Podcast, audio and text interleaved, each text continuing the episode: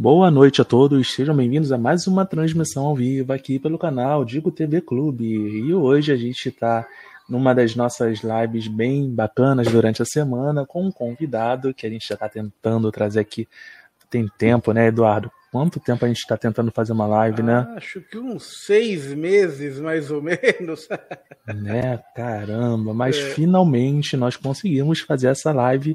E antes de mais nada, né, quero deixar aqui o Eduardo dar uma saudação para a galera. Fica à vontade, Eduardo. É isso aí, pessoal. Salve aí para todo mundo aí. Um abraço aí para quem vai, vai assistir a gente aí. Uma boa noite aí a todos. Quero saudar é também. Muito bom estar tá aqui. Oh, é, Quero bom. saudar também a Samara Conte. Muito obrigado, Samara, pela presença. Pessoal, hoje a gente está um pouquinho esquisito aqui. Eu fiz uma besteirinha antes da gente começar a live. Acabei entrando pelo celular e por isso que vocês vão ver um, essa terceira pessoa aqui, o meu clone aqui. Não liguem para isso, tá bom, gente? Clone. é, o meu clone. Boa noite também, César Alves, seja bem-vindo. Bom, gente, hoje a gente vai fazer um bate-papo, a gente vai falar um pouquinho sobre o trabalho do Eduardo. Vocês sabem que eu gosto de trazer sempre aqui os nossos amigos, os nossos parceiros, para falar um pouco do, do trabalho que eles realizam, seja no YouTube ou qualquer outro trabalho fora. E o Eduardo é interessante porque ele é um cara que tem dois canais. Inicialmente era um só, né? Que era o canal Overmundo que agora é o Overmundo Podcast, e agora ele tem o um Mundo Overmundo também, que é um canal ó, excelente. Praticamente você faz tudo, né, Eduardo, nesse canal Mundo Overmundo. É, é, é você vê o que, que acontece. Eu tava só com o canal Overmundo, né? Daí, que aconteceu? Assim, no Overmundo, se você for ver bem, eu falava de ciência, falava de não sei vacina, não sei o que, de repente tinha um vídeo sobre Jeep, daí metia um sobre viagem, metia outro sobre outro tipo de assunto, né? E, puta, tava uma bagunça, entendeu, cara? tava uma puta zona, né? Eu falei, caramba, né? Pô, preciso dar uma separada nisso. Daí eu ia fazer o. É... Eu já tava, eu tava pensando nesse tipo de separação já, mais ou menos desde novembro, mas, tipo, tá. Tá, vou separar, mas vamos ver quando, entendeu? Porque na minha cabeça ainda é uma encheção de saco. Aí surgiu uma proposta de fazer ficar de um, de um canal com outra pessoa. Essa outra pessoa ela iria é, fazer uns comentários, etc. Iria ser um bate-papo.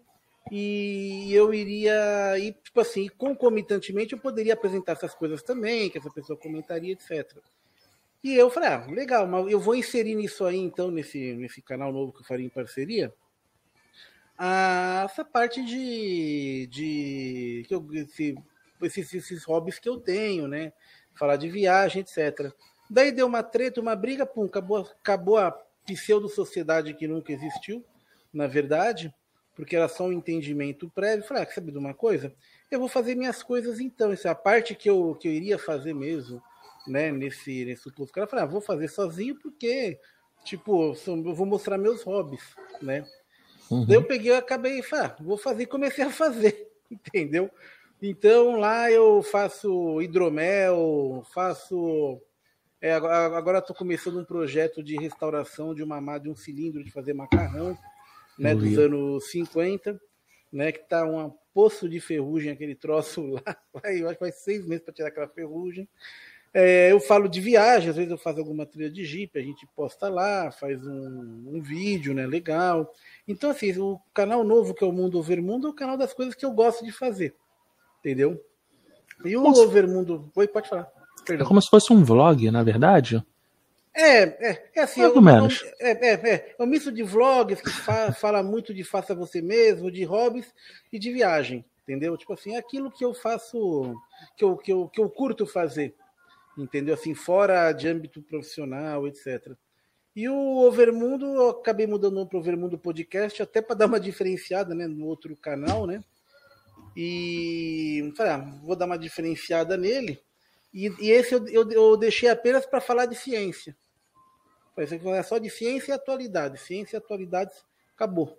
Né? Não vou, né? Então, no Overmundo, que é o canal mais antigo, esse eu não vou mais falar de, de, é, de viagem, nada disso. Apesar de eu ter uhum. mantido os vídeos de viagem lá ainda, né? Os, de as lives de estilo de vida, etc. Eu devo começar a passar esse conteúdo ou refazer esse conteúdo agora no Mundo Over Mundo também. Né? Ah, legal. É bem, bem bacana. Então eu separei para tentar botar ordem na, na bagunça. Muito bom. Olha, uma pergunta que eu sempre faço é, é a origem do nome do canal. Da onde é. surgiu a ideia do, do canal Overmundo? Puta, cara, o negócio é o seguinte. Eu tava. Que, que, que acontece? Eu tinha um sócio no canal, a gente queria botar um nome legal, né? Puta, cara, mas que nome que eu vou colocar, que eu vou colocar, que eu vou colocar? E para o pessoal que tem que, que gosta de camping, de jeep, etc., tem um troço chamado Overlander. O que, que é o Overlander? É aquela turma que tem um jeep e mete uma barraca de teto em cima. Puta, cara, e sai tipo viajando dois meses, meio sem destino, vai para em tal lugar, acampa, vai em outro acampamento. O cara vai acampando porque a barraca de teto está em cima do carro, né? E fica fácil. Então esse pessoal faz Overlander. Eu sempre achei esse nome Overlander um puta nome legal, né? Daí tinha um tem uma empresa chamada Dakar Overlander, que é um pessoal que faz é, passeios tipo de Jeep, mas não aqui no Brasil. Os caras vão lá para Ushuaia, vão lá para o Atacama, entendeu? Vão lá para Salto, os caras vão uns puta lugar legal. E, pô, é uma empresa caríssima, né? Ah, tá aí no chat minha colega Desirê Camargo, trabalha comigo, dentista. Salve, Desirê. Oh, seja bem-vinda, é, Desirê. É. Então acontece, eu sempre gostei desse nome, Overlander, etc. Sempre achei bonito. Mas eu falei, porra, não posso botar Overlander, né? Porque não é um canal de Overlander, né? Uhum. né? Eu, né? E eu, eu nem tenho tempo para fazer Overlander, né? Eu falei, ah, sabe de uma coisa? Eu vou. Falei, over, over, comecei o over mundo. Falei, ah, pô, legal, dá uma pegada brasileira, né? Lembra Raimundo, ver o mundo. Falei, ah, legal, vou colocar o over mundo. Puta, cara, e, e por incrível que pareça, meio por acidente, o nome assim, soou bonito, entendeu? Pelo menos para mim, né? Mas sabe como é que é? O pai da criança sempre acha o moleque bonito, né? E então falava, ah, ah, vamos deixar o Vermundo, que pelo menos é um troço que ninguém que não tinha esse nome ainda, né, no YouTube. E vou deixar assim e, e acabou ficando. Então todo mundo, ninguém me conhece por, por Eduardo Zombini, me conhece só pelo Edu Overmundo, entendeu? Por isso eu coloquei Mundo Overmundo também, né? Porque o pessoal me conhece mais pelo nome do canal do que pelo meu nome. Não, mas eu, eu acho que é bacana, eu gostei bastante. Agora. Vai falar alguma coisa? Pode falar. Não, pode falar, pode falar. Não, eu ia perguntar para você, quando o, a ideia do canal surgiu, tinha algum objetivo de falar só sobre ciência? Ou um, tipo o que você faz hoje no Mundo Over Mundo? Era mais ou menos isso? Não, não. Era, na verdade, o canal ele surgiu meio sem objetivo. O objetivo era falar no canal o que, de, o que desce na Vêneta, entendeu? Uhum. E daí que aconteceu? É, a gente começou a, eu comecei a falar de ciências por quê? Porque você começa a ver é uma, é, principalmente aquela besteira que o pessoal fala de terra plana, essas teorias de conspiração. Uhum. Eu falei, porra, meu, precisa fazer alguma coisa, né? Porque você começa a ver que a coisa está crescendo, né? Sem controle. Literalmente Isso. sem controle. Eu comecei, aí a gente comecei a fazer os vídeos, né? Eu e, o, eu e a pessoa que tava, fazia junto comigo na época, né? a gente começou a fazer, etc e tal, não sei o quê e, e acabou se direcionando disso. Mas como era um canal de tema muito livre, né? Não só, aliás, ele é um canal de tema, a, a o Overmundo ainda é um canal de tema livre, né? É, a gente falava também de, de, política, eu fiz vídeos sobre o SUS, por exemplo, sobre parto natural ou parto cesárea, sabe, diversos temas. Uhum. E, e, então o que acontece? É, ele acabou também virando um canal de opinião. Mas como eu tenho essa, essa veia meio científica, né?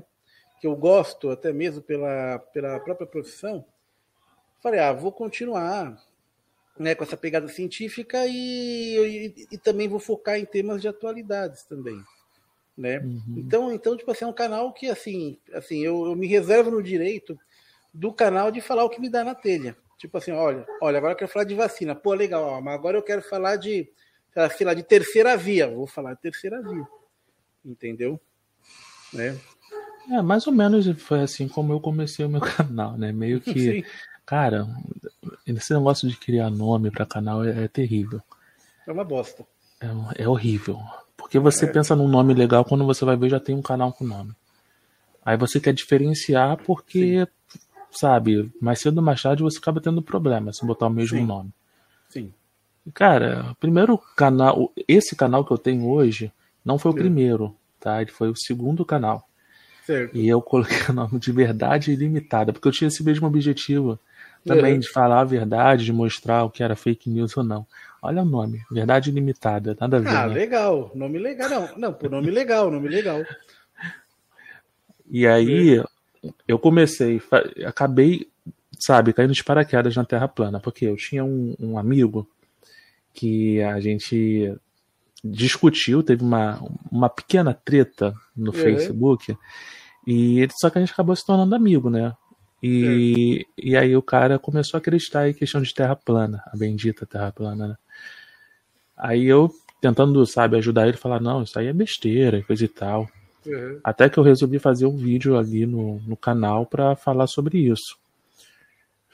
Porque teve de terraplanista no vídeo, cara. Foi assim, vídeo simples pra caramba, não fiz nada de extraordinário. Falei, cara, isso aqui é um absurdo, como é que as pessoas acreditam em terra plana? Coisa simples que eu falei, nada de extraordinário. Os caras encheram tanto saco nos comentários que eu decidi fazer uma série de vídeos falando por que, a Terra plana não fazia sentido. Até hoje tem um canal falando disso. Puta que... Olha, olha, olha, vou te falar uma coisa. Eu admiro quem tem saco, cara, de fazer vídeo de terra plana. É, é, ó, é, é aquilo que eu falo. Eu falo que terra plana é que nem maconha. Entendeu? É a porta de entrada para drogas mais fortes. Depois ver, o cara sempre começa com alguma coisa no terraplanismo. Pode ter certeza, entendeu? Por quê? Porque é uma é uma, é uma, é uma, é uma conspiranoia, é fácil, entendeu? Assim que pega as pessoas, o cara vai lá, olha o horizonte, pega a reguinha da, da turma da Mônica do filho, coloca lá e fala, porra, é plana, entendeu? Etc. E, e a turma começa a cair nisso. Só que daí, para aprofundar a coisa, para ir para coisas mais sérias, é, é, é, é, muito pior. Eu não tenho, cara, mais saco de, de puta, cara, de falar de terra plana. Outro dia, lá, lá no meu canal, eu fiz um react lá do, do, do Leandro, lá do, do, do Fala Galera, sabe aquele cara lá? Só uhum. que ele uhum. falou de vacina, eu falei, pô, eu vou fazer esse react sobre vacina, não de terra plana. Meu, ouvi a voz do cara, meu, aquele fã, eu falei, puta que falei, meu, meu, não consigo mais, sabe? Sabe aquela coisa, tipo assim. Mas, mas eu acho que tem que ser combatido, não tem jeito. Puta, cara, eu tô de saco cheio. Sabe, cara? Tipo assim, porque, meu, falar com terraplanista é complicado, né, meu? Pô, meu, se você botar o cara num foguete, sabe, botar o cara em órbita, o cara ver a curvatura da Terra, o cara vai falar, pá, a janela é uma televisão, é CGI, esse negócio todo, entendeu, cara? Os caras vão, os, os, os caras vão, eles vão arranjar um, um, jeito de falar e você vai dar as provas e eles não vão estar tá nem aí, entendeu? Ah, não, pô. Porque o que importa para terraplanista é, é a fantasia, entendeu? É a fantasia, né? Terraplanista é, é, é, como, é, é como é que eu vou dizer, né? Terraplanista é o cara que acredita em sete anões, Branca de Neve, unicórnio, entendeu? O cara acredita nisso. Mas sabe uma, uma das minhas motivações por ainda bater nessa tecla? Uhum. É a questão da enganação mesmo, cara. Porque assim, a gente, a gente sabe que a galera que faz sucesso aí com esse negócio de terra plana, eles não acreditam nisso. Sim. O tanto de, de, de informações, provas que foram passadas para eles, é impossível esse pessoal ainda acreditar em terra plana. Uhum. Mas eles fazem coisas bem sérias, né? Com, com, essa história toda. É, não só a questão do charlatanismo, isso existe, Sim. tá? É, tá certo que tem muita gente que dá o dinheiro porque quer. Claro. Tá? Mas de uma forma fraudulenta Sim. é charlatanismo, não tem outra outra colocação que a gente possa colocar. Mas uhum. fora isso, cara, a gente está num período de pandemia. Os caras fazem movimento anti-vacina. Sim, sabe? Sim, é... Isso, é, isso, é, um problema, cara. É uma das é, coisas é, que. Né, é, né, mas, é por, mas é por isso que o terraplanismo ele tem que ser sim ser combatido. Entendeu? Assim, para você tentar livrar o maior número de pessoas, é, Tipo assim, tipo assim é, é mais fácil você fazer o cara parar de fumar maconha do que fazer ele parar de, fumar, de cheirar cocaína. É. Entendeu? É muito mais fácil. Então, pegar esse pessoal logo no início e tentar, não, se não, não tirar, é tipo ridicularizar mesmo a Terra plana, porque é um troço ridículo. Tipo assim, merece um escárnio, na verdade, uhum. né? Merece um escárnio. Então, assim, tem que. Tem, tem, porque o que acontece? Acontece o seguinte, ó. Pelo menos assim, na minha opinião, tá? A, a, a conspiração, qualquer ela, qualquer que seja ela, ela faz uma metanoia na cabeça da pessoa. Isso ela muda a forma da pessoa pensar. Isso é tudo aquilo da vida dela que ela vai falar, que ela vai agir, que ela vai enxergar. Ela começa a enxergar tudo sob uma ótica conspiracionista. Isso, Isso é, é mais ou menos, é mais ou menos se você for pegar para o cara que é fanático por comunismo. Isso é, qualquer relação ele vai ver sob ótica de luta de classes. Uhum. Entendeu? Com a Terra plana é a mesma coisa. Qualquer coisa ele vai ver sob a ótica da, da conspiração. Isso é, qualquer coisa que ele não entenda, e no mundo tem coisa que a gente, pra cacete que a gente não entende, a quantidade de informação ela é muito grande, etc. Mas qualquer coisa que o camarada não entenda, ele vai fazer a relação mais simples possível, que é o quê? Que é uma conspiração. Isso é. é. sempre vai ter alguém por trás, sempre vai ter um Illuminati, uma maçonaria, uma não sei o quê. E aí o cara começa a viajar, viajar, viajar, viajar. Quando você vai ver, você fala: caceta, de onde o cara tirou tudo isso? Entendeu? A é. origem sempre é a mesma, né? Isso aí que você falou de Illuminati, sempre é a mesma origem para todas as conspirações. Já notou isso? Sempre a mesma, sempre a mesma, cara. Não, não, não, não e, o, e o mais engraçado é aquela coisa, né? Quando o cara fala do sistema. Porra, o sistema, isso, cara, para mim, sistema é aquela coisa quando você tá no banco, cai e fode sua vida de tarde, na tarde inteira, entendeu? Para mim, o sistema é isso. É Porra, caiu o sistema, entendeu? Sabe, cara? Então, então, assim, é sempre o Illuminati que é um troço genérico, é sempre o sistema que é genérico, que o cara pode enfiar qualquer coisa lá que ele acha. Entendeu? Olha, quantas vezes já não me falaram, pô, você é pago pela NASA. Quase que eu falei, porra, cara, então eu quero o meu cheque, porque nunca quero nada da NASA na minha conta. Em dólar, entendeu? Eu queria ser pago pela NASA. Quem dera, sabe? né? Poxa. Porra, quem dera. A gente lutando aí pra crescer o canal, né? Aí o pessoal fala que a gente é pago pela nada. Pô, se fosse pago pela nada, né? A gente já tava Pô, longe é, já, cara. Pô, é. Pô, cara, se fosse pago pela NASA, puta, cara, estaria de boa, entendeu? Sabe? Ah, sei lá, pô, pô, cara, estaria lá em Miami, entendeu? De boa, lá, Miami Beach, frente pro mar, estaria desse jeito. É. Seria ótimo. Dá um, uma boa noite aí pro Eagle Flight. Grande Eagle Flight, salve! Salve! Salve! Pô, e agora vamos falar, voltar a falar um pouquinho de você, Edu. Uhum. Sua profissão, você é dentista da área de saúde. Sim, eu né? sou cirurgião dentista. Eu, eu me formei na USP em 1900, final de 97, faz tempo pra cacete, entendeu? E eu fiz pós em ortodontia, ortopedia facial, implantes dentários e agora odontologia hospitalar com ênfase em UTI e oncologia, que é, que é o tratamento de câncer, né? Porque e, e essa última pós é uma, é uma, assim, foi uma das mais legais que eu já fiz. Uma das mais legais que eu já fiz, porque primeiro que ela abriu um leque de conhecimento enorme, né? né? Pô, uhum. você vai tratar paciente com UTI, porque, é, porque o que acontece? É, no, no, no começo dos anos 2000, é, nos Estados Unidos, começou-se a se notar que muitos pacientes internados em UTI, estavam entubados ou em estado crítico, tinham uma casuística de mortalidade muito grande. Muito grande devido ao quê? Devido a fatores infecciosos com origem na boca.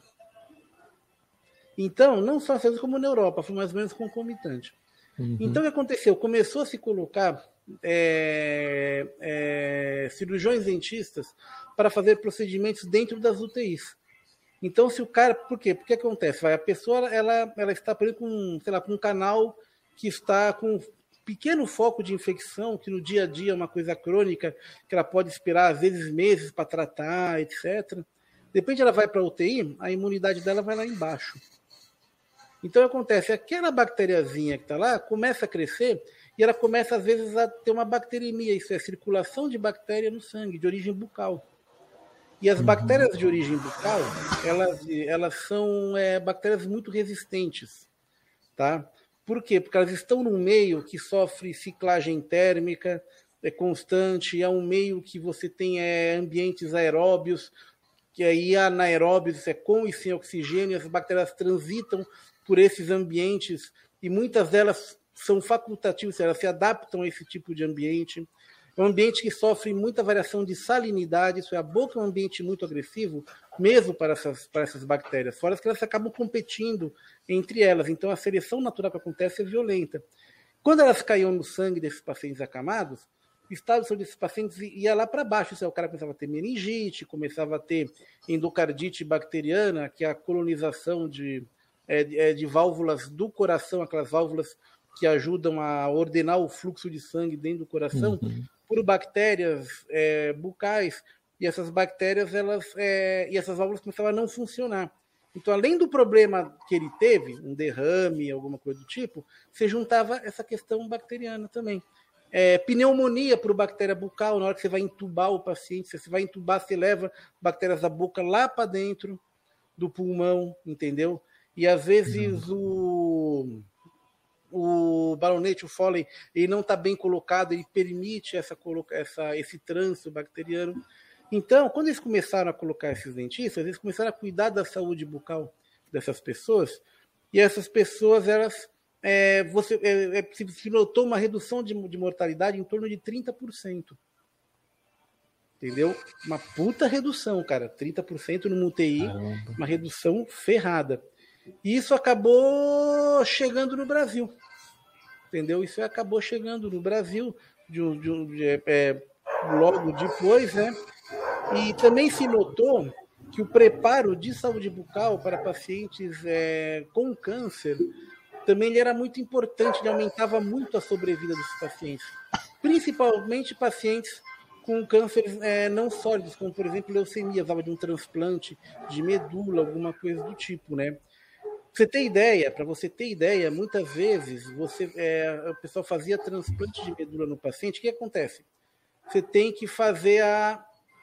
a, a, a o que, que é a leucemia? A leucemia é uma, é uma proliferação descontrolada de células brancas no sangue do paciente.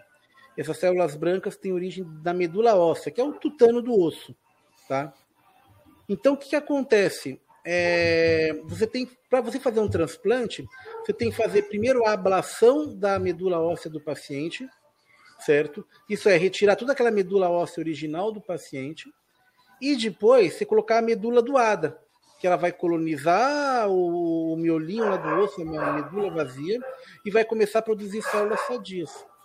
O problema é que nesse período o paciente fica sem defesa imune nenhuma defesa imune do cara vai lá, vai lá embaixo, a imunidade do cara vai lá para baixo, vai quase zero. E muitas vezes o cara tinha uma gengivite. Na hora que ele ficava sem defesa, as bactérias presentes na gengivite entravam no sangue, colonizavam, o paciente morria. Então se começou a se fazer é, é, é, tratamentos prévios a isso, odontológicos prévios, etc. Então você tem todo um protocolo para esse tipo de paciente.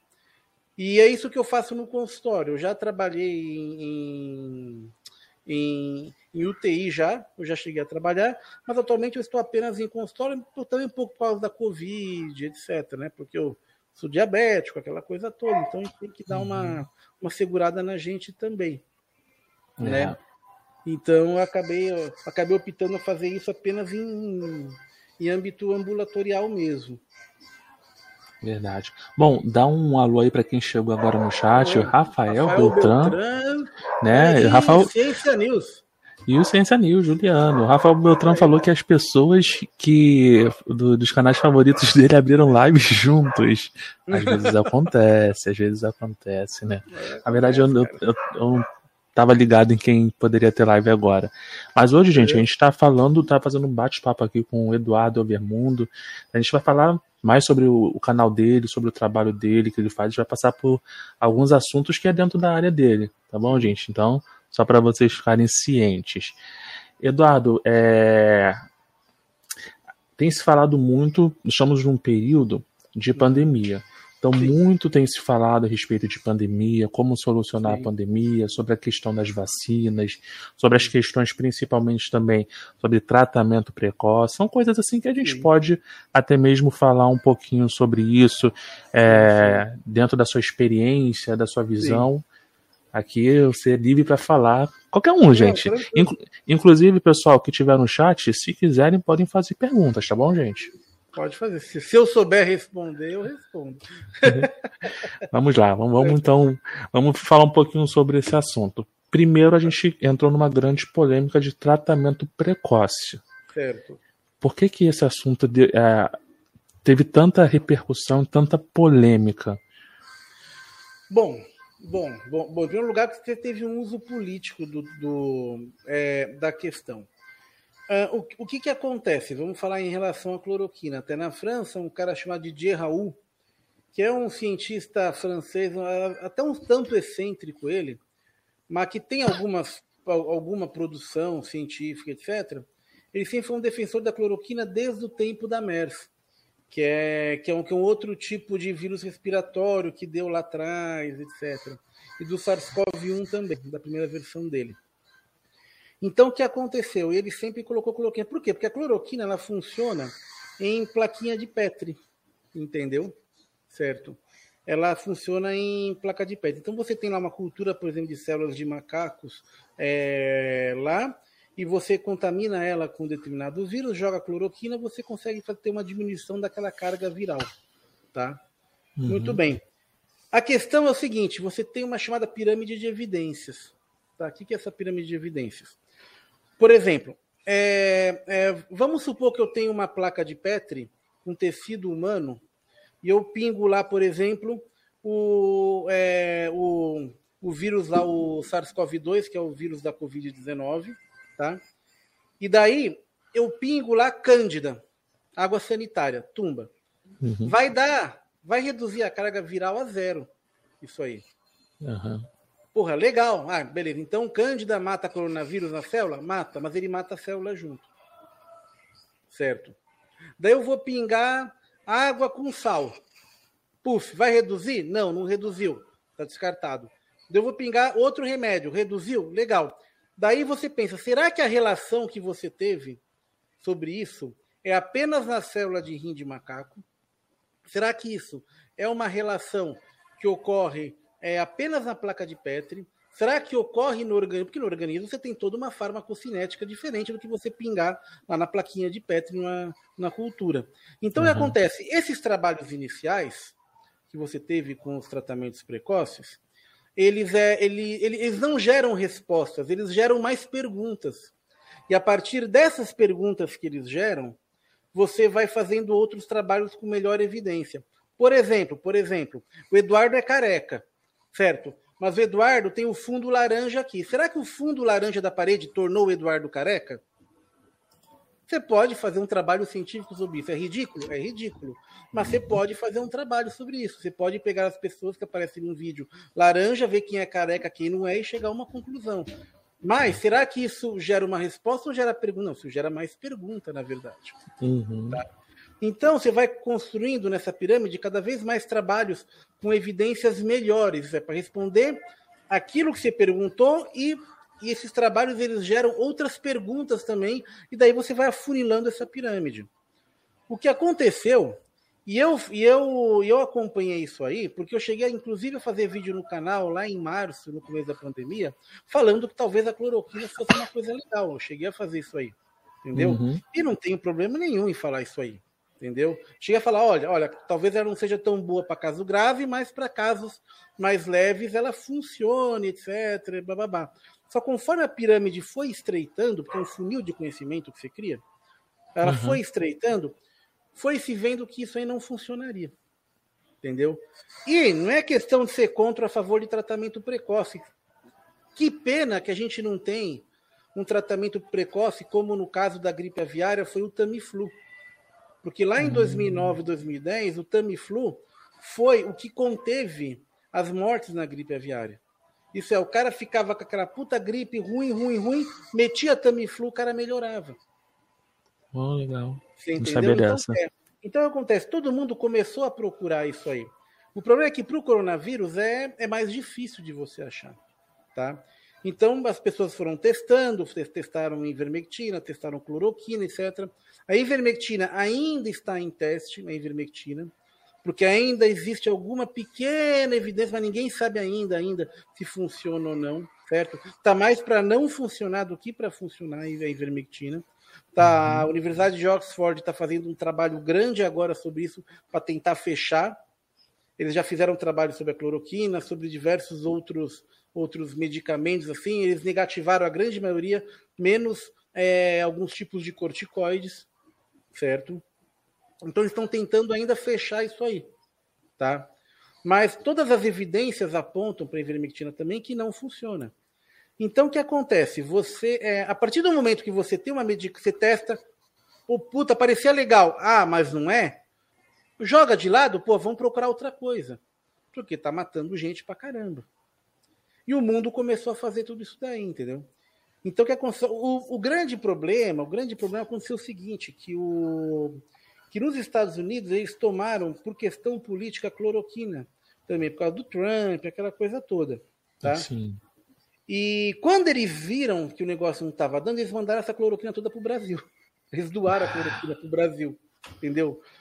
Por quê? Porque o Trump é um cara esperto. O Trump falava em tratamento precoce, falava as besteiras dele, mas o Trump encomendou vacina para todo mundo. Então acontece, o Trump ele teve cabeça na coisa, entendeu? Ele uhum. não acreditou na própria, na própria loucura. Aqui no Brasil teve uma questão política que a cloroquina dividiu. Pô, a cloroquina é um remédio. Entendeu? Sabe? Cloroquina não é, não é uma coisa, não é, cloroquina não é uma opinião política. Cloroquina é um raio de um remédio que ficou provado por diversos estudos pela pirâmide. Ó, ó, ó você tem ideia? É, a cloroquina, você não tem apenas uma falta de indicação dada pelas agências é, de controle sanitário, Anvisa, FDA, a EMA, que é a europeia, você não tem apenas, você tem recomendações contra.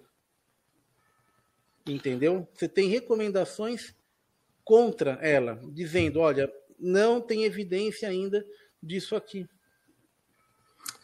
Edu, é, a gente. Desculpa interromper, a gente acabou de receber um chat, super chat de 5 reais do Tranquilo. J. Victor. Ele uhum. faz uma pergunta para você. Na verdade, são, são duas ou uma. Edu, certo. E a treta do teste clandestino de proxalutamina no Rio Grande do Sul, você acha é. que vai dar merda? Eu não fiquei sabendo, J. Victor, desse teste. Entendeu? Eu, eu, eu não sei. Eu sei que a proxalutamida, ela também está em estudo, ela, mas você ainda não tem nada assim de evidência para afirmar, olha, realmente o negócio vai, entendeu? Assim, por enquanto, a proxalutamida também está em estudo também. Mas, é, mas esse teste clandestino eu não estou sabendo. Eu não, não fiquei sabendo que fizeram isso no Rio Grande do Sul. Poxa, é... Mas clandestino é meio complicado, né, cara? É, é. é, Porque o que acontece? Você registra no, no Ministério da Saúde, na Anvisa, você, perdão, você registra na Anvisa.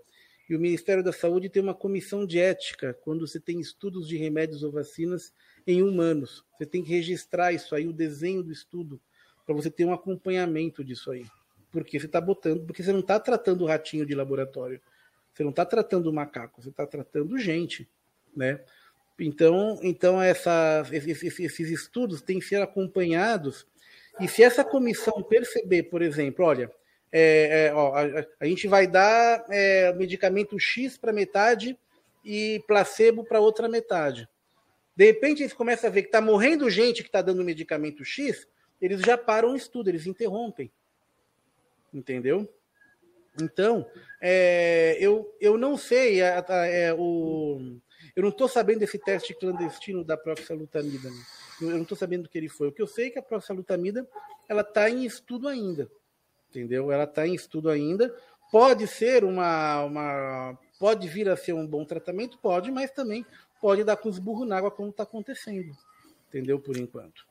Ah, então no caso tem um teste que é legal e parece que deve ter tido algum teste clandestino junto também, no isso, caso, isso, pelo que eu tô entendendo. É, é, porque você tem comissões de ética. Por exemplo, eu não posso no meu consultório, vai rolar um barulho que tá passando caminhão de lixo aqui na frente, tá? Eu não uhum. posso, no meu consultório, por exemplo, pegar e fazer teste com um paciente meu, mesmo que eles assinem um termo. Eu não uhum. posso. Esse teste tem que estar numa instituição, que tem que ter uma comissão de ética, todo esse negócio certinho. Porque você tem problemas éticos nisso, né? éticos graves. Né? Uhum. Então, é, é, se o hospital, por exemplo, ele, ele faz um teste sem, sem passar por essas fases, meu, ele está ferrado. Entendeu? Ele tem problema com, com Anvisa, com autorização, com justiça. É um rolo que você não, você não tem ideia. Entendeu? Verdade. Salve Paulo Arrojo. É... Bom, a gente falou do, da questão do tratamento precoce. Sim. É, sobre a questão das vacinas. Naquela, naquele Posso período. Posso falar uma coisinha de tratamento sim, precoce? Sim, só para complementar, desculpa, desculpa. Uhum, só para só para complementar. É, muita gente também fala, porra, mas o médico não pode, ele não tem poder para receitar isso. É, o cara não pode receitar cloroquina e vermectina. A rigor, o médico ou o cirurgião dentista pode receitar qualquer remédio. Certo? Aliás, as duas únicas categorias profissionais que receitam remédios é médico e dentista. Nenhuma da Nutri não receita, Psicólogo não pode receitar nada, só médicos e dentistas que receitam, tá? Então, o que acontece? É, isso, isso é garantido por lei. Isso é garantido. É, uhum. Existem as, as leis que regulam essas profissões garantem isso, tá? Então, o que, que acontece? O que, que acontece nessa, nessa situação? Ele pode receitar? Pode. Você tem três tipos básicos, vou falar bem básico de uso de medicação, tá? Primeiro, você tem o uso regular, que é o uso de bula que você tem. Isso é, você tem lá a. a, ó, vou dar o exemplo da aspirina. aspirina, até alguns anos atrás, na bula, até uns 30 anos atrás, a bula dela dizia o quê? Olha, aspirina é para dor de cabeça, analgésico e antitérmico. Beleza. Só que a aspirina, então esse é o uso de bula da aspirina, tá? Tô falando há 30 anos atrás, agora eles já mudaram a bula, mas a aspirina é um, é um exemplo legal. É, daí, eles é, só que começou, começou a se notar que a aspirina tinha um efeito colateral, que, era, que ela era um anticoagulante fraquinho. Então a pessoa tomava aspirina, ficava anticoagulado, mas não que nem um xarelto, um marivan, que são anticoagulantes fortes. Ela ficava anticoagulada fraquinha. Esse efeito de anticoagulação fraquinha era bom para quê? Para quem fazia cirurgia cardíaca ou ponto de safena, que o sangue tinha que estar um pouquinho coagulado, um pouquinho fininho, para não formar coágulo no sangue e sangue começar, esse coágulo começar a circular e dar merda. Então, o pessoal começou a indicar aspirina como uso off-label. Isso é fora da bula. Uhum. Mas antes de indicar um off-label, fizeram um estudo para ver se esse uso da aspirina era seguro.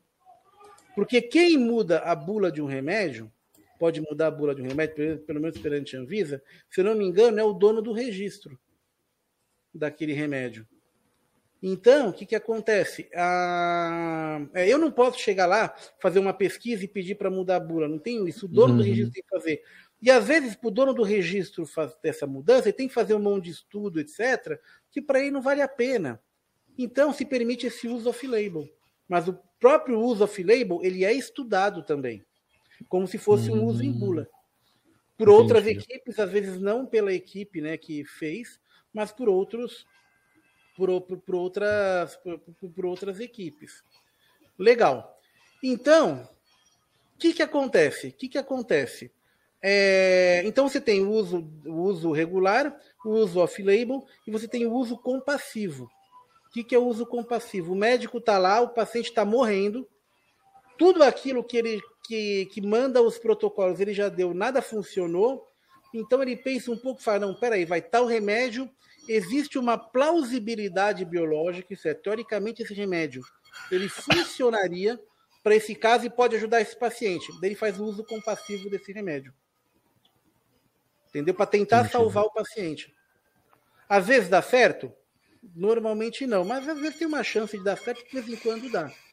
Para o cara que está à beira da morte, meu, se você se, se água benta funcionar, você dá água benta, entendeu? Entendi. É. Tipo assim, é, é, existe uma autonomia para isso, mas assim, questão de, de responsabilização, por exemplo, quando dá errado. Então, eu sei que assim assina-se termos de responsabilidade, tudo mais, sim. tudo mais. Como é que funciona isso? Funciona da seguinte forma, certo? Se você faz um uso é, é dentro da bula, certo? Olha, aspirina é um analgésico. Assim, a bula da aspirina já mudou agora, já incluiu isso, tá? Já incluiu uhum. o uso off-label já. Mas, por exemplo, vai, você coloca lá, por exemplo, é um antidepressivo que funciona para enxaqueca. Com uso off-label para enxaqueca. Você fala, ó, olha, é, é, é, eu, eu, a pessoa está com depressão, eu usei esse remédio, a pessoa tem uma reação, mas a reação está prevista em bula. Isso aí faz parte do jogo, porque você sempre vai ter. Você lembra da curva normal de Gauss? Que ela é assim? Então você sempre uhum. vai ter um grupo de uns 80% mais ou menos que vão responder direitinho com a bula, um 10%, 10 que vão ter uma subreação e 10% vão ter uma sobre-reação. Isso é, tem gente que vai ter o efeito certinho, 10% vai ter mais efeito colateral e 10% não vai ter efeito nenhum, inclusive o efeito desejado. Tá? Em termos gerais, essa, uhum. essa, esses valores eles variam, tá? Só exemplificando. Aí, é, você, é, se der algum problema, certo? O médico fala, olha, olha, mas eu indiquei a bula, a indicação está correta, ocorreu um efeito é, colateral, como é que isso é encarado pela justiça? Bom, é um efeito colateral, o corpo humano não é uma máquina, não é um robô, hum certo? Que se você vai apertar tal parafuso, o braço do robô vai fazer isso. Se você desapertar, o braço cai. As pessoas reagem diferente. Entendi. Se você fizer um uso off-label, o risco aumenta. A responsabilidade é do médico que receitou. Então, se você quiser receitar uma medicação off-label, certo? Se der errado, você vai ter que pegar todos aqueles artigos para fazer sua defesa. E aí, cabe à justiça virar e falar, a justiça não, o perito que vai fazer a peritagem do caso, fala, olha, tudo bem, o cara colocou um uso off-label aqui, mas é um uso que é considerado comum, apesar de ser off-label, falar, não, o cara se aventurou. Você não tem evidência científica disso. E aí o médico que receitou está ferrado mesmo com o terminho de, de, de isenção né? de, de responsabilidade do paciente. Por incrível que pareça, o uso compassivo ele é, ele é aquele uso que ele é menos, é, como vou dizer, que ele é menos é, é, é colocado em questão, porque é a última tentativa, entendeu? O paciente já está tipo basicamente em cuidados, tipo assim, é, é, ou ele morre ou ele cai para cuidados paliativos já. Então, o uso compassivo é o que menos o pessoal enche. Entendeu? O que menos dá problema é o uso compassivo. Né? Então, o off-label quer receitar, receita, mas tem que ter responsabilidade. É, é aquilo que eu falo. Um paciente meu tá, sei lá, fiz uma cirurgia nele, ele tá com, com dor na região dos pontos, eu receito uma novalgina, tudo bem, é um, um analgésico, ele vai melhorar, etc. Mas se o paciente, por exemplo, tiver fraturado a mandíbula e eu receitar novalgina para ele pra, e falar que a novalgina vai colar a mandíbula dele de novo, eu tô ferrado. Entendeu? Então, por isso que você tem que, você tem que fazer isso. Então, é, uso off-label não é carta branca, não é fazer experiência com o paciente. Você tem que estar, tá, certo, muito bem munido desse tipo de coisa. Entendeu? Não é tipo assim, é, é, é, é o uso off-label não é questão de opinião médica. Tá? É questão de você ver aquilo que o remédio tem de efeito colateral ou efeito secundário e adaptar para aquela situação e também ver se a, se a condição do paciente comporta aquilo. Porque para uma medicação, vai, vai, vamos, vamos pegar no caso do Covid. Para um remédio, ele pode baixar a carga viral, ele pode fazer o que for. Mas ele não pode fazer mais malefício do que do, é, é, é, é o benefício, né? o benefício tem que pesar na balança. Então muita gente fala, porra, mas tal coisa baixa a carga viral. Legal. Mas, mas será que o benefício para o organismo vai, vai, vai valer a pena? O efeito colateral vai valer a pena? São perguntas que você tem que fazer. E outra coisa também, carga viral, às vezes, não significa muita coisa. Porque vamos, vamos fazer de uma escala, não vamos falar de milhões, vamos fazer de uma escala de 0 a 100 para ficar fácil, tá? Às vezes, para você ter uma doença grave, você precisa, por exemplo, de 10 vírus. Exemplificando, tá? Não são 10, eu estou exemplificando. Uhum. Ah, poxa, mas o remédio ele baixa a carga viral de 100 para 20. Beleza, mas para grave você precisa 10 só. O resto, os, os outros 90 vírus, são expelidos pelo organismo para reinfectar, mas para o cara morrer precisa só de 10. Então, carga, então isso aí envolve também é, os receptores é, celulares que você tem para o vírus, envolve é, a condição de saúde do organismo, isso é, não é apenas carga viral que, que interessa. Entendeu? Carga viral ela, ela, ela é um indício mais importante para caso como, por exemplo, de AIDS, no qual o vírus ele ataca o sistema imune. Aí sim a carga viral ela é extremamente importante, é um medidor, entendeu? Agora, para as outras uhum. doenças, ela é apenas um componente só de uma grande cadeia. Entendi. Se eu falar Tem... demais, você me dá um toque que eu sou tagarela pra caralho. Não, imagina, tá bem esclarecedor. É, tem um comentário aqui do J. Victor que ele fala assim: pelo mesmo motivo não se pode tomar aspirina em doenças hemorrágicas como dengue, por exemplo. Exatamente, exatamente. Por isso, por isso que é aquela coisa, você, toda vez que você vai receitar um remédio, tá? E eu receito remédio pra caramba, entendeu? Tipo assim, é, é, é, você ter ideia, eu não extraio o dente sem passar antibiótico e anti-inflamatório para o paciente. Eu não extraio, principalmente antibiótico, tá? Principalmente, ah, ah mas é uma, um cortezinho da gengiva. Dá-lhe antibiótico no paciente. Mas por isso você tem uma ficha do paciente com todos os dados de saúde do paciente. Sabe? Para você poder. Então você tem que estudar interação medicamentosa, tem um puta mão de coisa. Tá? A, a, a, as pessoas acham vem falar, é, o cara é dentista, etc. Mas, pelo menos na minha época e na USP, lá nos anos 90, é, a boa parte das matérias de ciclo básico que a gente fazia, certo? Histologia, farmaco, é, bioquímica, imuno, etc., era o mesmo currículo de graduação de medicina, por exemplo, que você tinha. Tanto é que eram dadas todas no ICB, que é o Instituto de Ciências Biomédicas, que cuida do currículo básico da área de, de saúde, né, dos cursos da USP. Então, tipo assim, tipo assim, e, e porra, a gente entende muito disso aí. Tudo bem, tem faculdade que, que chuta essas coisas, né? Que para os caras é só ser, uhum. ser remendar dente e acabou. Mas aí não, é, aí não é você ser dentista. Aí. aí não é você ser profissional de saúde. Aí é você ser um macaco que vai imitar alguma coisa, entendeu? Você acha é, que. Então... Você acha que, por exemplo, tem muita pessoa que fala, ah, ele é dentista, uhum. ou ele fala assim, ah, não, é, é um profissional de uma determinada área, mas não é de outra. Isso é, você sente como um certo preconceito, tipo, é. como se você não fosse, fosse chamado como, ou desqualificado como profissional de é. saúde por ser dentista. Então, normalmente quem. Olha, eu nunca ouvi um comentário desse de um médico. Eu nunca ouvi. E eu me relaciono com médico pra caramba, por causa da prática clínica. Porque uhum. atrás de todo paciente que está com câncer, você tem o médico que fez a quimioterapia, tem o médico que fez a radioterapia, tem o clínico que acompanha, tem o, uhum. tem, tem o neuro que está avaliando. Então, você tem que falar com toda a equipe às vezes.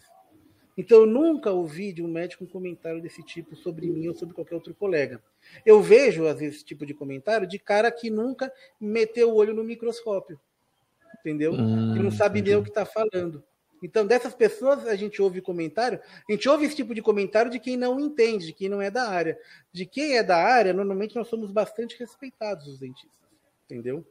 É, porque, porque hoje em dia você tem presença de dentista em hospital, uma série de coisas e uhum a, a área de saúde, se você não se, é, como vou dizer, se você não se integrar com outros, com outros profissionais, você não consegue atender o paciente de modo mais integral. Entendeu? Você não consegue atender o paciente vendo ele como um todo. O paciente não é só uma boca, um dente, uma língua, uma bochecha que você tem que afastar. Aquilo lá faz uhum. parte de um organismo inteiro, né? E sendo parte do organismo inteiro, você tem obrigação de enxergar ele como um organismo inteiro né? É verdade. Bom, vamos falar agora um pouquinho sobre a questão das vacinas. Vamos! A questão de eficácia de vacina. Foi, esse é, uma, é um, uma, um, tema que, lá no início, quando estavam começando a estudar, a produzir as vacinas, muito se falou em eficácia, ah, porque 50% ou não, porcentagem. Uhum. No que, é que isso realmente influencia no, na questão do, do todo, no todo, certo. na questão da imunização e o combate à pandemia, por exemplo? Certo. É o seguinte, dependendo do tipo de vacina, você tem diversas, é, diversas características dela, tá? Vamos pegar, por exemplo, uma vacina como, por exemplo, a Coronavac. Uhum. A Coronavac, perdão, ela é uma vacina, certo? Cuja eficácia dela é de 50,39%, porque é uma vacina feita de vírus inativados. Na verdade, a gente não fala, a gente fala às vezes vírus, vírus morto, mas o uhum. vírus ele não é bem um ser vivo, entendeu? Mas é, tem características de inanimado e características de vida. Mas então a gente não, a gente não fala um ser vivo, a gente fala um ser ativado ou inativado, tá? Então, essas vacinas, grande, grande Adir, radioamador. Grande Adir. Adir é gente boa. Então, o que acontece? Ah, então, vacinas de vírus inativados, que é a tecnologia mais antiga que você tem, tá? Essas vacinas, elas possuem uma eficácia menor. Por quê? Porque é o seguinte: você tem no vírus, no caso do, do, do SARS-CoV, você tem aquele envelope é, lipoproteico que ele tem. Isso é, um, é como se fosse uma bolinha de gordura com as, com, com as, as proteínas saindo para fora. Tá? Uhum. Entre elas a proteína S, que é a tal da proteína que faz a, a entrada do vírus dentro da célula. Então, quando você coloca um vírus inativado no organismo, o organismo ele vai tentar fazer anticorpo não apenas contra a proteína S, mas contra todas as proteínas virais que ele tem. Uhum. Então, então o que acontece? É, e você não pode multiplicar por 10 a quantidade de vírus que você vai colocar para tentar subir a produção desses, desses anticorpos, porque uhum. você tem um limite de tolerância daquilo que o organismo consegue produzir, e se você aumenta muito, você aumenta também é, efeito colateral. Certo? Então, você tem um, uma, uma quantidade ideal de vírus que você injeta num paciente para fazer uma vacina. Aí o que acontece? Então o organismo ele produz anticorpos, de certo modo, para todas essas proteínas. Algum, alguns anticorpos vão ter inativação do vírus, outros vão ter retardo e outros vão ter uma inativação mais forte. Então, normalmente, a eficácia dessa vacina é menor. Quando você Entendi. tem vacinas mais específicas, como por exemplo da AstraZeneca, que é um vetor viral, eles usam um adenovírus de macaco, se eu não me engano, e eles colocam dentro, eles, eles removem o material genético desse, desse adenovírus e colocam lá uma sequenciazinha do vírus da, é, do, do, do, vírus da Covid, e esse vírus ele vai entrar dentro das células, as células de trato respiratório também, ele não vai provocar doença, mas aquele pedacinho de RNA do SARS-CoV, que não é o SARS-CoV inteiro, tá? Uhum. É só um pedacinho, tem a instrução para ele produzir a proteína S ou qualquer outro antígeno que você tenha que fazer. E daí a célula vai produzir essa proteína e o se o corpo humano vai pegar, reconhecer essa proteína como não própria e vai criar anticorpo contra essa, contra essa proteína. Então, a tecnologia que já aumenta a eficiência dela. Tá? Os vírus de RNA mensageiros são, é, são é o mesmo pedaço de RNA, só que encapsulado de uma forma que ele entra dentro da célula e vai direto lá no ribossomo. Essa informação ela vai mais direta. Você tem menos perda. Você não precisa de um vetor viral para infectar uma determinada célula ela vai direto. E lá ela já produz é, a, a, proteína que a célula vai colocar para fora, e daí o sistema imune vai reconhecer aquilo e vai produzir anticorpo. Por isso que elas são mais eficientes ainda. E tem agora uma outra tecnologia que estão utilizando, além da, do, do dessa essa parte mais externa do, vi, do, do vírus, estão uhum. utilizando o núcleo capsídeo. O que, que é? Que é justamente aquela parte interna proteica do vírus que abriga o RNA dele. Então, eles estão juntando tanto a parte de fora quanto a parte de dentro para tentar melhorar essa resposta imune, porque a parte mais hum. interna do SARS-CoV parece que ela é mais estável, ela muta menos do que a parte externa. Entendeu? Hum. Então, eles estão tentando. Então, o que acontece? A tecnologia de vacinas, ela, depende da tecnologia, você tem uma maior eficácia e uma menor eficácia. Você tem vantagens e desvantagens, certo? Por exemplo, uma vacina de vírus morto, ela é, tem muito menos efeito colateral do que uma de vetor viral, que você cria uma infecção artificial. Quem tomou AstraZeneca, eu tomei AstraZeneca, você sabe que boa parte das pessoas tem um efeito colateral. Vai dar uma febrinha, dá uma dor no corpo, você fica com sintoma de um resfriado, etc. Dura uns dois dias, depois desaparece. Quem toma Coronavac normalmente não sente nada. Uhum. Então você tem as vantagens e desvantagens de cada uma. A grande questão é o seguinte, que a gente está num momento que você não tem vacina para todo mundo e nenhuma empresa consegue suprir essa, essa quantidade de vacinas para o mundo inteiro. São quase 7 bilhões de pessoas.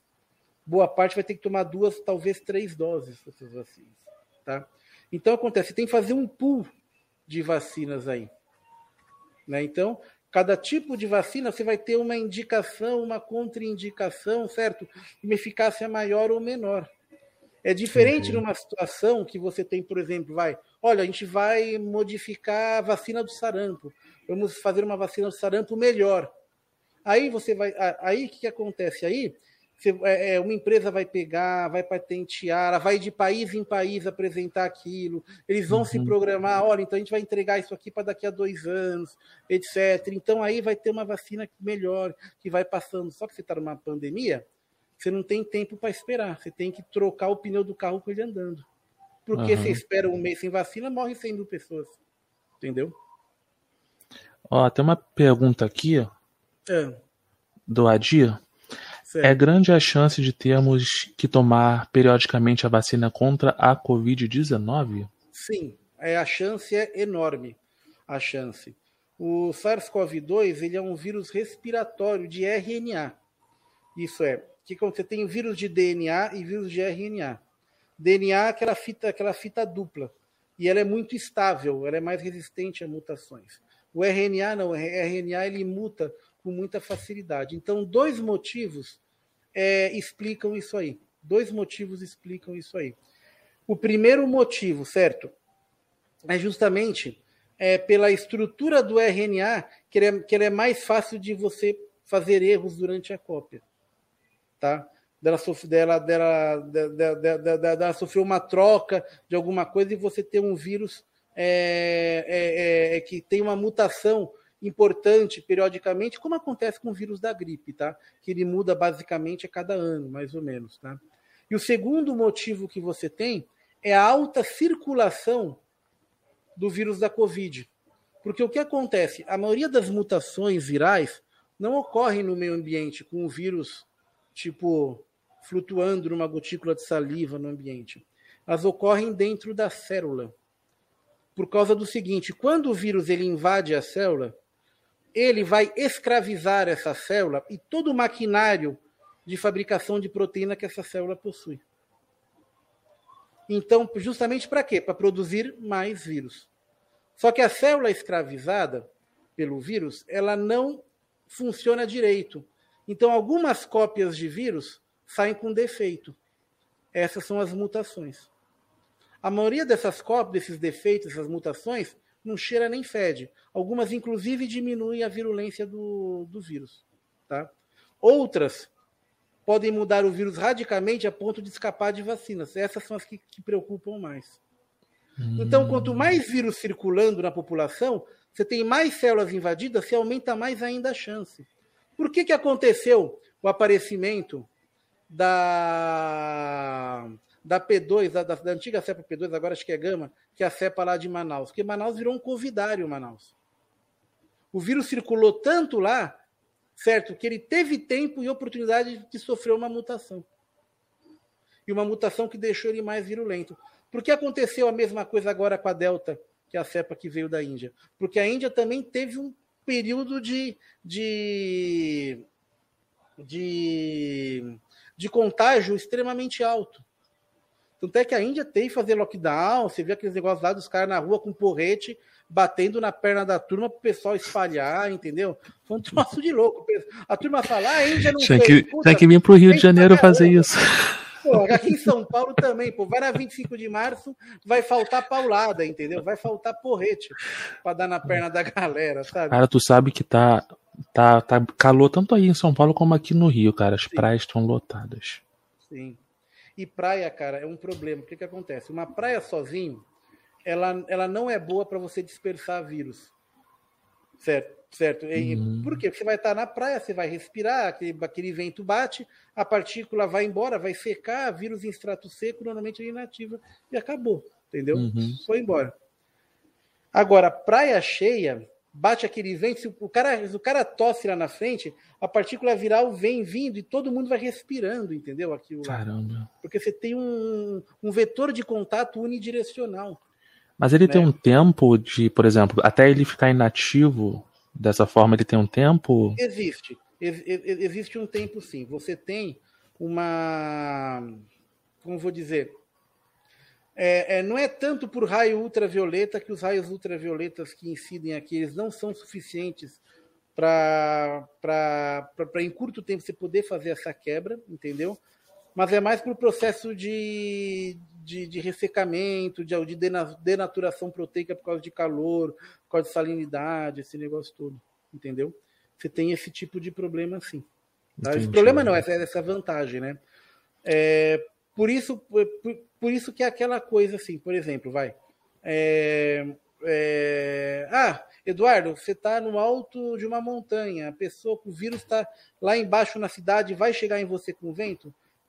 É altamente improvável que isso aconteça, porque você tem um padrão de dispersão muito uhum. grande. Agora, se tiver uma montanha, certo? Ou numa cidade com 300 pessoas em volta, aí ele vai chegar com você e vai pegar e vai pegar todo mundo. Se for ambiente Caramba. fechado, pior ainda. A concentração dele vai lá em cima, em ambiente Caramba. fechado. Por isso Bom. tem que continuar usando máscara, essa série de coisas, né? Bom, boa noite ao Chapéu Barbosa. Ele fez uma pergunta.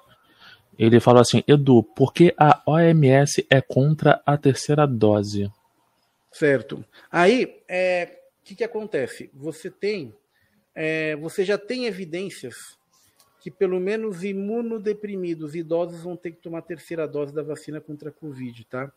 Imunodeprimidos, obviamente, pelo, pelo próprio fator que eles são imunodeprimidos, né? Eles não, eles não têm uma resposta imune adequada, muitas vezes baixa, às vezes né, extremamente baixa.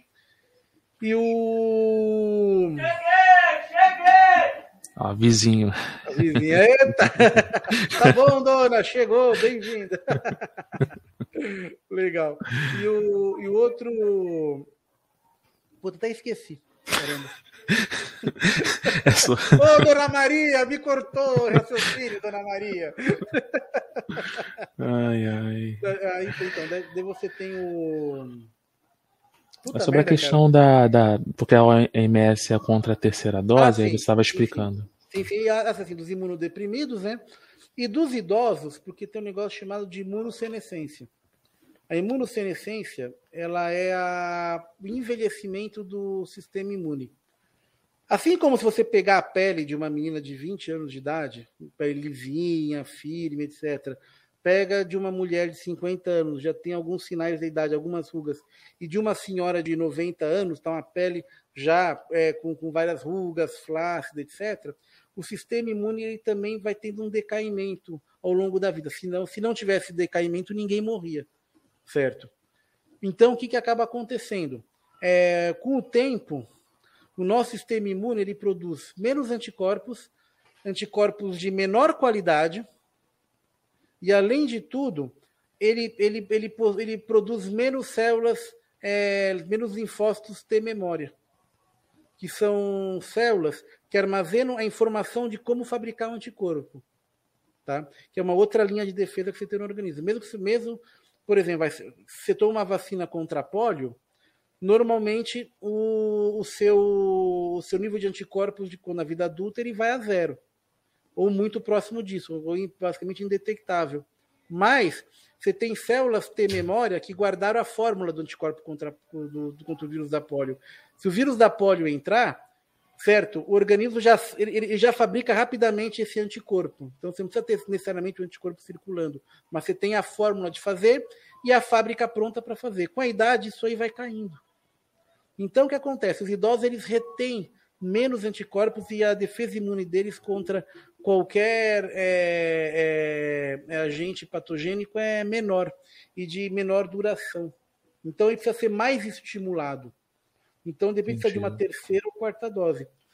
Um exemplo disso que você tem, não acontece apenas com o vírus da, da, da Covid-19, é com o vírus da hepatite B. Você tem as três doses de hepatite B em adulto, uma por mês.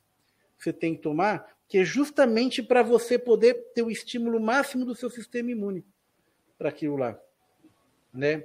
Para você uhum. poder ter o melhor estímulo. Isso aí é um, tipo de, é um tipo de coisa que você não tem como prever em fase 2 ou fase 3. Porque isso aí é baseado em dados demográficos de doença, como está na população, isso aí. Isso aí você só. Eu lembro que foi em janeiro, logo que lançou, logo acho que foi na. Eu fiz uma live no dia 17 de janeiro, quando aprovaram a Coronavac e a AstraZeneca. Eu lembro que lá nos comentários da live eu, eu, eu citei o seguinte, eu, eu, lembro disso aí. Que eu falei, ó, as vacinas que a gente está vendo agora são as vacinas 1.0. Certo? Isso é a primeira versão dessas vacinas. Com o passar dos meses, eles vão ajustar a dose, que é o quantos ml você vai ter que injetar. Eles vão ajustar a, a posologia, quantas doses você vai ajustar, e vão melhorar essas vacinas conforme for, é, é, conforme for estudando e tendo a necessidade. Exatamente isso está acontecendo. É extremamente comum você fazer esse ajuste de doses para determinadas populações quando você tem uma doença emergente. É extremamente comum isso aí. Tá? Isso aí faz parte do esforço para você melhorar isso daí. Tá? inclusive, ó, se você for, for ver bem, ó, é, porque vacina que já tem é, a, a, a relação baixa, como por exemplo a Coronavac, cai mais ainda. Mas agora, por exemplo, da Pfizer, de 95, a, a proteção, isso falando de proteção basal, que é aquela proteção compara quem tem sintoma leve, você coloca de um lado sintoma leve, morte e, e sintoma grave de um lado, e quem não pega, tá? Não estou falando de sintomas graves e de mortes, tá? A Coronavac em idosos, você chega, normalmente a partir de 80 anos, ela cai para 28%. Certo? De proteção básico, isso é, 28% dos idosos não vão pegar Covid, mas uma parte da, da, outra porcentagem, vai, a maior parte vai pegar Covid leve, que às vezes a pessoa nem vai, nem vai saber que é uma Covid, vai dar uma gripe, um, um, um pouco de coriza, alguma coisa do tipo, e não vai passar disso. E uma uhum. fração pequena continua pegando ainda é, é, casos graves e eventualmente mortes. Mas isso acontece tanto com a Coronavac quanto com a Pfizer, que cai de 95 para 73, se não me engano, é uma bela queda. E da AstraZeneca também cai de 76 para 67%. Isso com a variante Delta. Com a variante uhum. Delta. Porque essas vacinas não foram feitas exatamente para a variante Delta. Foram Entendi. feitas para o coronavírus normal. Entendeu? Uhum. Variante uhum. Delta, eles ainda estão em estudos, provavelmente as, as, vacinas já ajustadas para a variante Delta vão surgir um pouquinho mais no final do ano. Né? Entendi. Ó, tem uma pergunta do Paulo Arrojo. Ele faz a seguinte pergunta: Por que a Covid causou tantas vítimas e outros vírus não? Tipo H1N1, certo. aviária, ah, só com comparação. Tá? Ah, ah, ah, ah, uhum. deixa eu só responder a questão do, da, da OMS do Chapéu Barbosa. Ah, sim, sim. É, é feita essa introdução, o que, que acontece? Daí você vai ter dois casos específicos daí. Dois dilemas que você vai ter, certo? O primeiro dilema é o seguinte: você é, é, é, é aquela coisa, você não tem vacina para todo mundo, então é aquela história, farinha pouca, meu, meu pirão primeiro, certo? Então, o que, que vai acontecer? Os países eles podem optar por imunizar mais a sua população com a terceira dose. Por que, que o OMS é contra? Porque a maior parte do mundo ainda não está imunizada. Entendi. Então, a doença continua se replicando nos países onde você não tem vacina ou que a imunização está muito atrasada ainda, certo? E pode gerar novas variantes que aí sim podem ter um escape vacinal de 100% com as vacinas e recomeçar toda a pandemia. Por isso que a OMS prefere vacinar todo mundo antes, dar algum tipo de proteção, reduzir a circulação, entendeu? Do que já começar a dar terceira dose. Mas daí, os países, é, é, é, é aquela coisa, os governos também pensam, puta merda, putz, pô, mas, vai, mas já morreu tanto, vai ter que morrer mais gente ainda aqui no meu país, pô, já vou dar a terceira dose aqui. Entendeu? Então, assim, é, é um, é um, é um dilema. Se você perguntar para mim, puta, Edu, quem está certo, eu não vou saber responder. Entendeu? Mas o MS tem essa opinião. Olha, vamos tentar vacinar todo mundo primeiro para reduzir as possíveis variantes futuras e diminuir a circulação do vírus, para daí começar a pensar numa terceira dose. E os países estão falando, não, a gente vai pensar na terceira dose porque tem pouca vacina, vai saber se quando vai ter vacina disponível para a terceira dose na minha população. É porque não existe uma regularidade. Tem países mais avançados na vacinação e outros não também. Justamente, justamente. Se você perguntar para mim, Edu, o que, que você acha certo, cara, eu não vou saber fazer, falar. Entendeu? É, é, é, é, uma escolha de Sofia. Isso aí, é, entendeu? Complicado. É uma escolha de Sofia.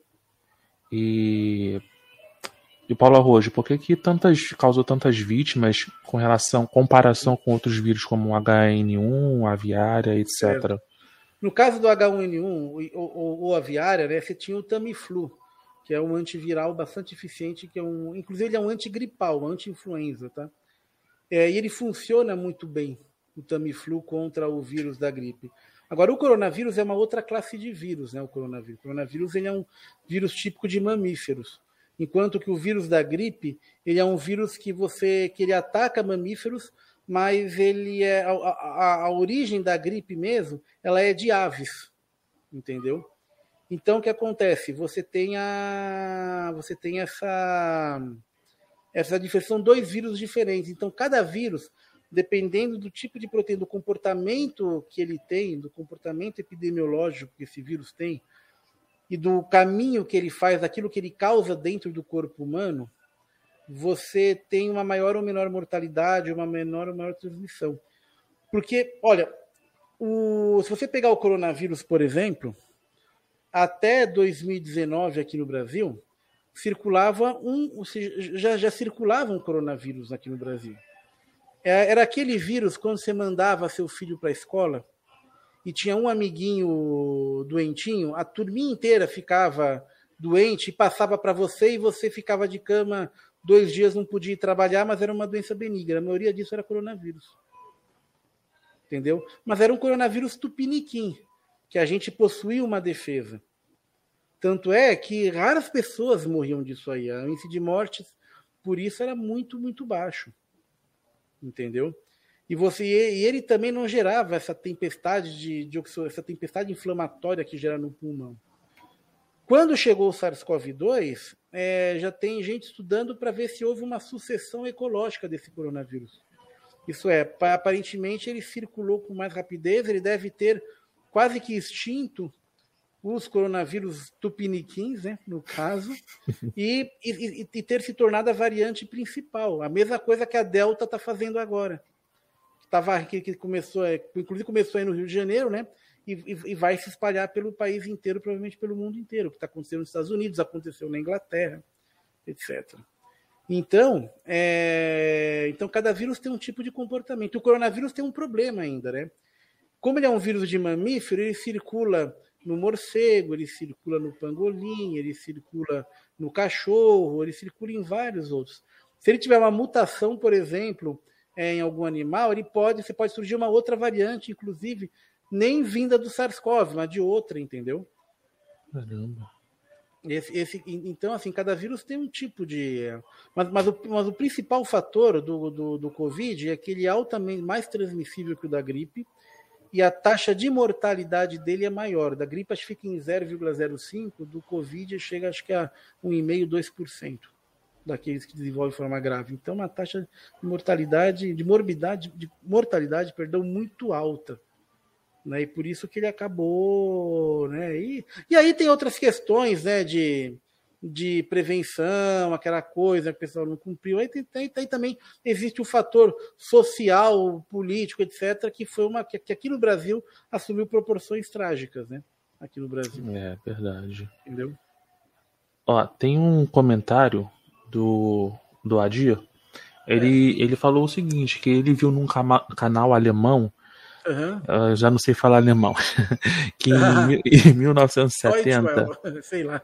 deve ser isso, uhum. em 1970, em, lá na década de 70, em Uganda, uma menina com câncer no olho direito, ela Sim. contraiu sarampo e, e, o vírus atacou as células cancerinas e houve cura.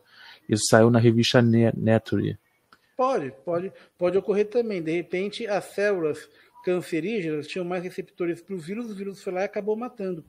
Existem algumas, algumas, é, alguns estudos sendo feitos com uso de vetor viral para células cancerígenas. Estão tentando é, ver alguns marcadores bioquímicos típicos, típicos de células cancerígenas, tá? Para você tentar colocar um vírus como se fosse um, um T-vírus vai para a célula cancerígena. Né? Então, o vírus ele vai lá e mata a célula cancerígena. Uhum. O problema é que, assim, você tem um problema desse que esse vírus ele pode se voltar contra você se sofrer uma é. mutação, né? E acabar matando o resto do paciente. Então, assim, é, é a arma que você pode dar um tiro, é, é que, nem, é que nem gás mostarda. Se atira no seu inimigo, o vento vira, quem se ferra é você. Entendeu? Certo? Mas, mas, mas a turma está estudando isso aí e é uma, é uma coisa. É uma coisa bacana isso aí, viu? Um negócio legal isso aí, viu? Que o pessoal está fazendo. São estudos aí que o pessoal está fazendo. É, é bem legal, tiver... é uma tática bacana isso aí. Se tiver como controlar essa questão, né? Pô, imagina só, né? Pô, é interessante, né? É, o que o pessoal bom. faz também muito com célula, alguns tipos de tumores, eles identificaram algumas proteínas já e fazem diferente, eles fabricam anticorpos, são os anticorpos monoclonais, tá? Esse anticorpo monoclonal, ele vai se ligar à célula tumoral. E esse anticorpo ele vai sinalizar para o sistema imune que aquela célula está doente. Daí vai vir a célula do sistema imune, os glóbulos brancos, os macrófagos e nhoque, matam a célula tumoral. Uhum. Entendeu? Esse Legal. sistema ocorre naturalmente. Porque é o seguinte, a cada, a cada dia que passa, nesse exato momento, a gente pode estar tá tendo uma mutação celular né, durante a reprodução celular. Certo? A gente tem tecidos. É, é, é, é por exemplo, você pega tecido de mucosa bucal, de, de bochecha, por exemplo, ele se renova a cada 24 horas, 100%. Ele tem um turnover, de, então ele, ele tem uma, uma, uma reprodução celular, uma divisão celular muito intensa. E, eventualmente, alguma célula não se divide perfeitamente, não se reproduz perfeitamente, e ela pode se tornar uma célula tumoral. Só que a própria célula, quando ela vê que ela tem alguma coisa errada, ela avisa o organismo, o organismo vai lá e destrói ela. Hum. É chamada apoptose. Né? Então, é, é, só que às vezes o, a, a, mutação acontece de forma que não avisa o organismo. Então, o organismo basicamente não enxerga o tumor. Com o uso desses anticorpos monoclonais, o organismo passa a enxergar o tumor. É como se, é como se pegasse e pintasse o tumor de vermelho e amarelo, com um X no meio e botasse um alvo, entendeu? Daí o organismo vai lá e fala: opa, tem célula tumoral aqui, puf, destrói a célula. Aí, é isso aí é tecnologia de última geração para controle de câncer, né? É bem interessante. Ah, o J. Pessoal, daqui a pouco a gente vai estar encerrando a live, que a gente geralmente não chega a duas horas, tá? Uma hora e meia mais ou menos. Uhum. Se vocês quiserem depois, se gostarem aqui da live, ó, tem Ricardo Zombini, é parente? É parente? Tem, Ricardo Zombini? Onde? Ricardo Zombini, ali no chat, ó. Ricardo Zombi, que legal. Eu não conheço esse parente, entendeu? Salve, salve parente. Pensei que fosse. É, é, é, é, não sabe que é, é, que, a, é, que a família, é que a família, é que a família Zombini, família Zombini, ela tem muita gente na região de Itu, de é, é, daquela região do, de, de Itu aqui no interior de São Paulo, né? Então, mas, mas, tem, um, mas tem um ramo de lá e eu, eu não conheço quase ninguém. ah, Quem conhecia era meu pai. Meu pai conhecia uhum. todo mundo, mas meu pai faleceu e não deixou nem telefone do PC, tinha tudo de cabeça o telefone. Caramba. Desculpa, viu, Ricardo? Salve, parente, eu não tô conhecendo agora. Beleza. Bom, então, pessoal, vou pegar no máximo cinco perguntas que surgir aí no chat, que daqui a pouco a gente vai estar tá encerrando, tá bom? Então vamos lá. Ó. Tem o J. Victor. Na verdade, não foi uma pergunta. Ele falou o seguinte: no Reino Unido, a queda na proteção foi menor que em Israel. Suspeita-se que tem a ver com o um intervalo entre doses diferentes. Sim, suspeita-se isso e suspeita-se outra coisa também. Que, segundo alguns estudos, dizem que a vacina da AstraZeneca ela tem uma queda inicial maior do que a da, da Pfizer, mas ela continua mais constante depois dessa queda inicial. Entendeu? Hum, então, é, esse, esse também é outro fator também que pode, que pode ser feito. Gente, é o seguinte, olha, ó, só um pequeno adendo. Quando a gente fala de queda de proteção vacinal, não significa que vacina não esteja funcionando. Não é nada disso, tá? Quando você vira ou quando você vira, assim, por exemplo, nossa, se você está tendo agora é, casos de idosos estão ficando doentes, alguns estão morrendo.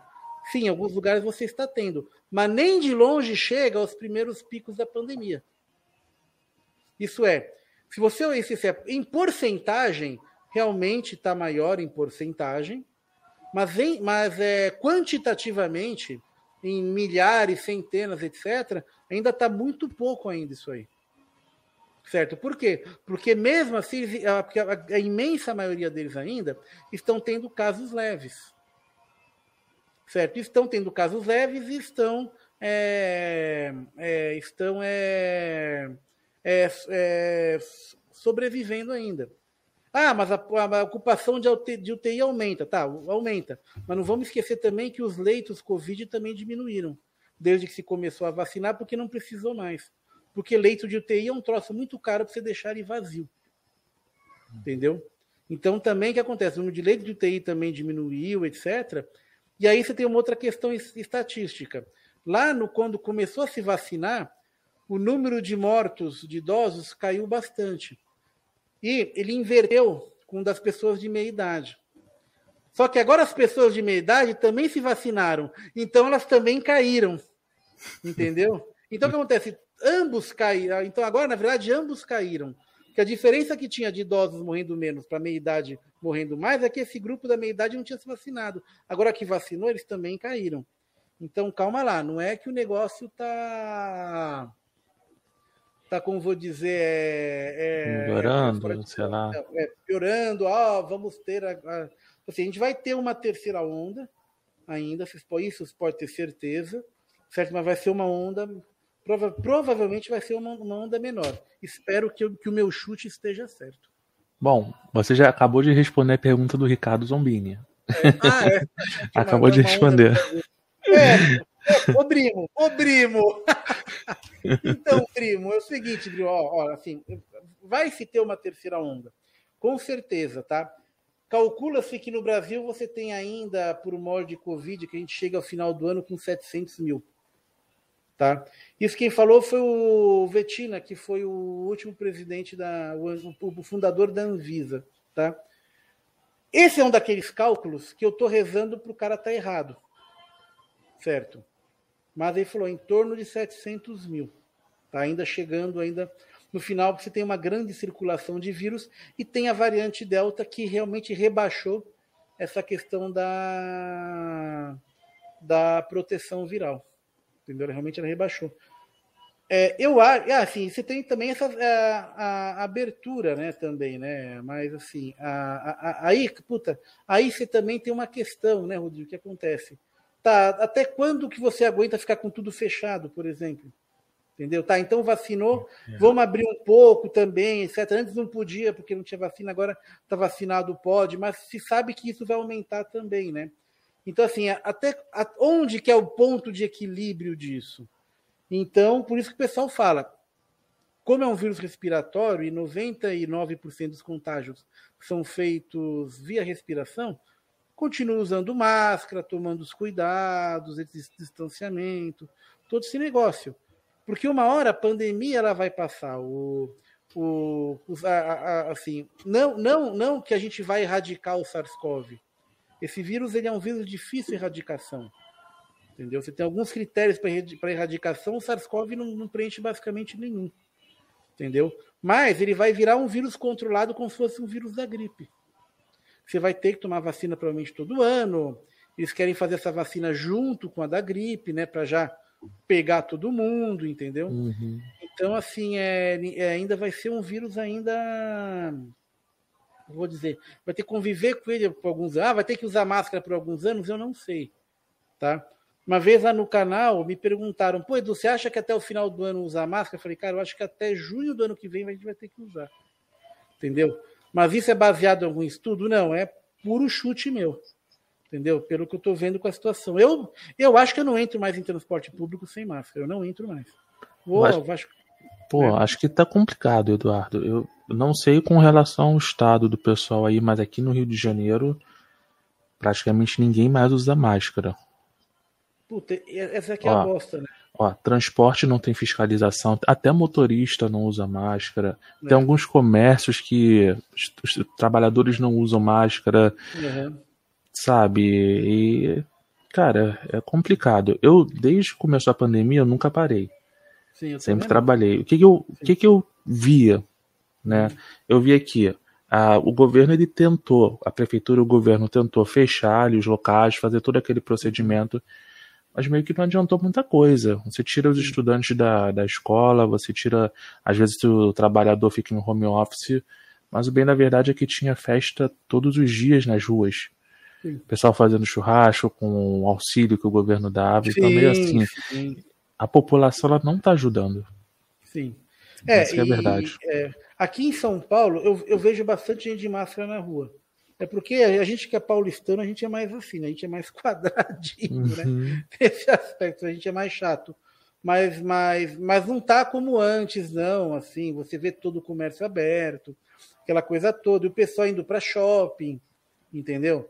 Sabe, assim, uhum. é tipo assim, como se o pessoal indo em restaurante, e tem muito restaurante que não respeita, sabe, assim, que liberou, o cara botou 200 mesas lá, você tá comendo a dois palmos do cara do lado entendeu? Então, assim, o, o, o que a gente vê às vezes, assim, é as pessoas em restaurante, principalmente em mesa de shopping, não mais compartilhando mesa. Então, se uma mesa lá de quatro lugares lá, duas pessoas sentam, em vez de outras duas virem sentar para almoçar, o pessoal não senta. Então, a gente uhum. vê, às vezes, o pessoal voluntariamente fazendo isso. É, mas em relação a fechamento de comércio, etc., aqui está normal. Estão querendo, aqui em São Paulo, é, instaurar o passaporte sanitário. Originalmente, eles iriam é, fazer esse, esse, esse negócio para bares e restaurantes, depois eles viram que não ia dar certo, não ia dar certo mesmo, entendeu? Sabe? Uhum. Como é que você vai fiscalizar 20 mil restaurantes em São Paulo? Você não tem como fiscalizar. É boteco de esquina, como é que você vai. O dono do boteco, o cara vai tomar uma pinga, vai apresentar? Não vai apresentar passaporte sanitário. Mas uhum. é para eventos grandes como feira, é, Fórmula 1, jogo de futebol. Feira que eu falo é feira comercial, né? Uhum. Aquelas feiras assim, tipo no AMB, no AMB não, não tem mais, mas é tipo no, no Expo Center Norte, no, no Imigrante, essas feiras comerciais, é, que reúne muita gente em ambiente fechado, aí parece que o pessoal vai ter que que, que, que, apresentar esse passaporte vacinal, que nada mais que uma ou duas doses, ó, vacinei, beleza, pode entrar. A turma antivacina tá tendo chilique com isso, né, cara? Ah, passaporte, não sei o quê. Tá, meu. Cara, tipo assim, mas. É, não tem jeito, entendeu? É muita gente, entendeu? Isso aí também deve ficar por uns 4, 5 anos depois que o vírus ele se, entre se naturalizar melhor, que para a circulação, isso aí depois cai, isso aí também é uma medida temporária. É, o pessoal que está falando aí que também teve relaxamento em alguns locais, em alguns estabelecimentos tem gente que ainda não, não entra sem máscara, então tá meio dividido aí cada localidade. Sim. Sim, sim, ó, sim, sim.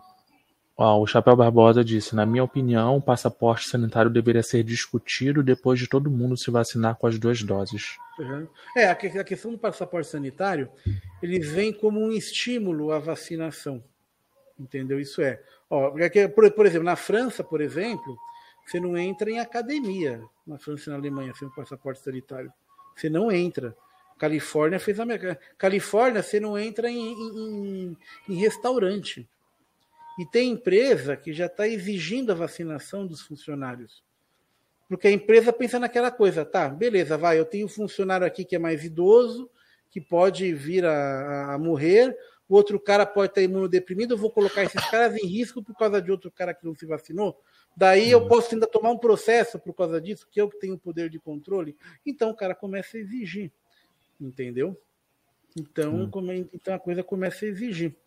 Bom mesmo é no Japão, porque no Japão até a consciência coletiva do pessoal é melhor. O cara tá gripado, o cara já usa máscara, mas isso eles fazem há décadas, entendeu? Somente para não transmitir é, germes para outras pessoas. Mas aqui no Brasil é, né, cara? Dificilmente é, vai virar um hábito, né? Como a Samara tá comentando ali, né? É, puta, é difícil, né, cara? País descoberto por acaso, independência no grito, cara, é difícil dar alguma coisa certa, né, cara? Tá mais assim. Isso, né? Assim, eu, eu reparei que na época que tava frio, algumas semanas atrás aqui no Rio, o pessoal tava usando mais máscara. Agora que chegou o verão. Ah, puta, cara. Uhum. Assim, é, eu. Eu, tô, eu, eu, eu, assim, eu, eu, assim, eu uso máscara basicamente o dia inteiro, só não uso quando estou em casa. Eu trabalho, né? Eu, eu não uso máscara de pano para trabalhar, eu uso aquela N95, que é aquela que aperta. Uhum e, e, agora sim, no verão, eu tenho, eu tenho que colocar um micropore aqui onde ela pega, entendeu? Entendi. Porque mesmo com o ar-condicionado, como ela é muito fechada, você acaba suando e dá uma assada aqui. Então, se eu não colocar o micropore, fica tudo, fica tudo machucado. E daí eu saio do consultório, tiro essa máscara, coloco uma, uma máscara antiviral que eu tenho, voa, passei, vai, vou fazer minhas coisas. Então, assim, você acaba acostumando, né? Mas, é, ah, Eduardo, você acha um saco usar máscara para ir num shopping? Puta, cara, assim, ninguém gosta, entendeu? Mas é necessário. Verdade. Entendeu? Ninguém gosta, sabe, cara? Mas é, mas é necessário, você tem que ir lá tem fazer. Você, você, você, tem que usar, ué, faz parte da vida, né? Ninguém gosta que metiolate arde, mas curava. É, não tem jeito. O negócio é a gente se prevenir mesmo. É. Bom, gente, chegamos a uma hora e meia de live. A conversa tá muito boa, tá? Live mais do que esperada aí. Há meses a gente tentando fazer live aqui no canal com o Eduardo, ou lá no Overmundo também.